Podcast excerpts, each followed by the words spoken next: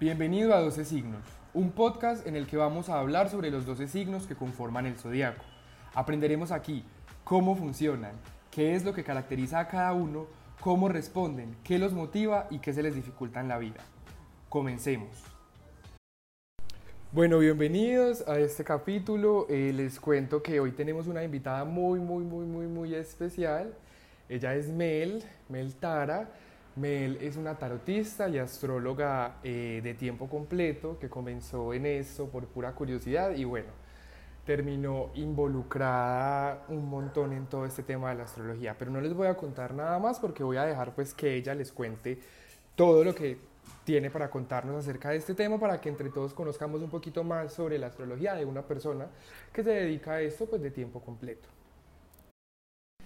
Bueno, Mel, entonces no, ya que estás aquí, empieza por contarnos, entonces, preséntate, cuéntame quién eres, qué has hecho, de dónde viene como toda esa experiencia con este tema, eh, queremos saberlo pues todo.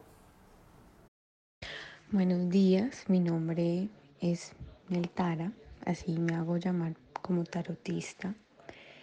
Eh, soy estudiante de psicología de noveno semestre Empecé mm, con el tarot aproximadamente en el año 2017 y empecé a practicarlo conmigo misma, a leerme las cartas a mí misma, a tirarme las cartas por situaciones eh, rutinarias, cotidianas que me, generan algo, me generaron en su tiempo algún tipo de conflicto.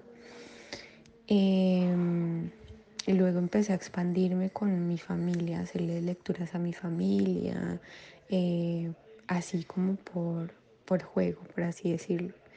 Y bueno, resultó que a mi familia le encantaba eh, cómo leía las cartas, entonces ya digamos que con los años fui cogiendo como la confianza para ya dedicarme del todo al tarot, mm, también a la astrología, porque eh, la astrología entró antes que el tarot la astrología me empezó a generar curiosidad cuando me di cuenta que no, no, había únicamente un signo solar, sino que también estaba el signo ascendente, signo lunar y que también se podían mirar muchos más aspectos planetarios. Entonces, digamos que ahí se me generó, bueno, se sembró esa semilla de la astrología en mi vida.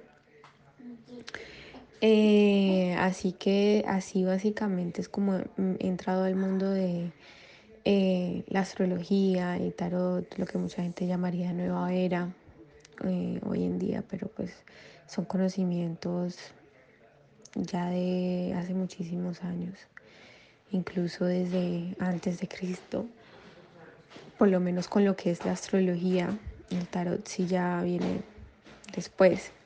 Mm, pero básicamente es eso. Bueno, Mel, ya que sabemos eso, cuéntame para ti qué es la astrología.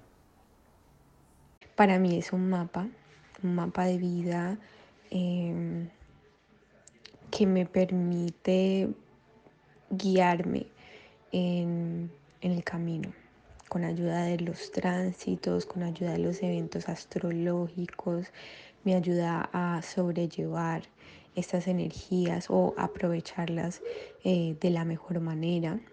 Eh, digamos que eso con lo astral, ya como tal lo natal, que es con lo que nací, con las energías que yo nací, bueno, es como vamos a trascender, digamos, esas eh, tensiones que pueden haber entre planeta y planeta en mi carta natal y bueno, es como una herramienta muy grande de autoconocimiento, de trascendencia y de evolución para crecer como persona, para madurar.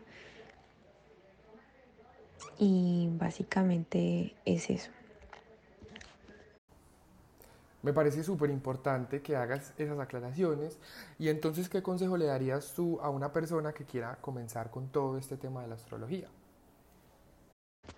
¿Qué consejo le daría a una persona que quiere empezar en, este tema? Pues nada, que estudie mucho, como todas eh, las disciplinas que hay, hay que estudiar. Hay que estudiar, hay que tener mucha fuerza de voluntad mucha disciplina, muchas ganas, mucha curiosidad, eh, pensamiento crítico, también cuestionarse cosas.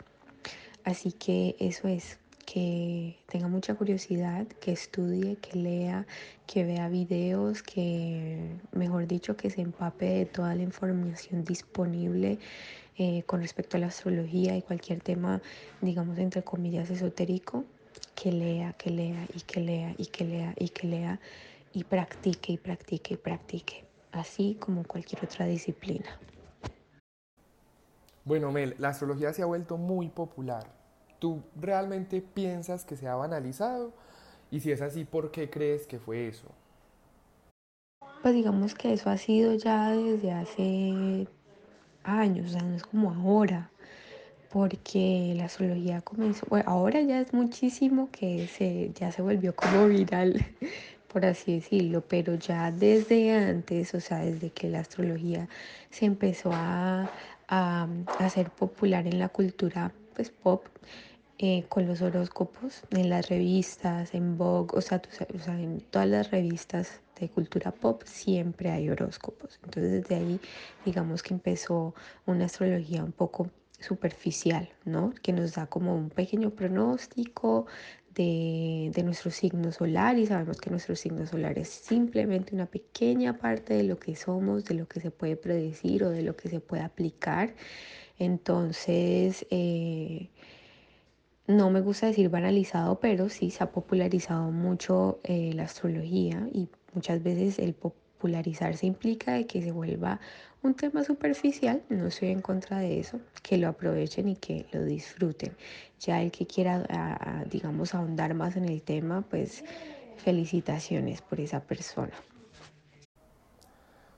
Bueno, Mele, ahora pues finalmente para que acabes con tu pregunta, cuéntame eh, cuál es el uso y cuál es la aplicación que tú le das a la astrología en tu vida diaria. Básicamente eso es como mi mapa de vida.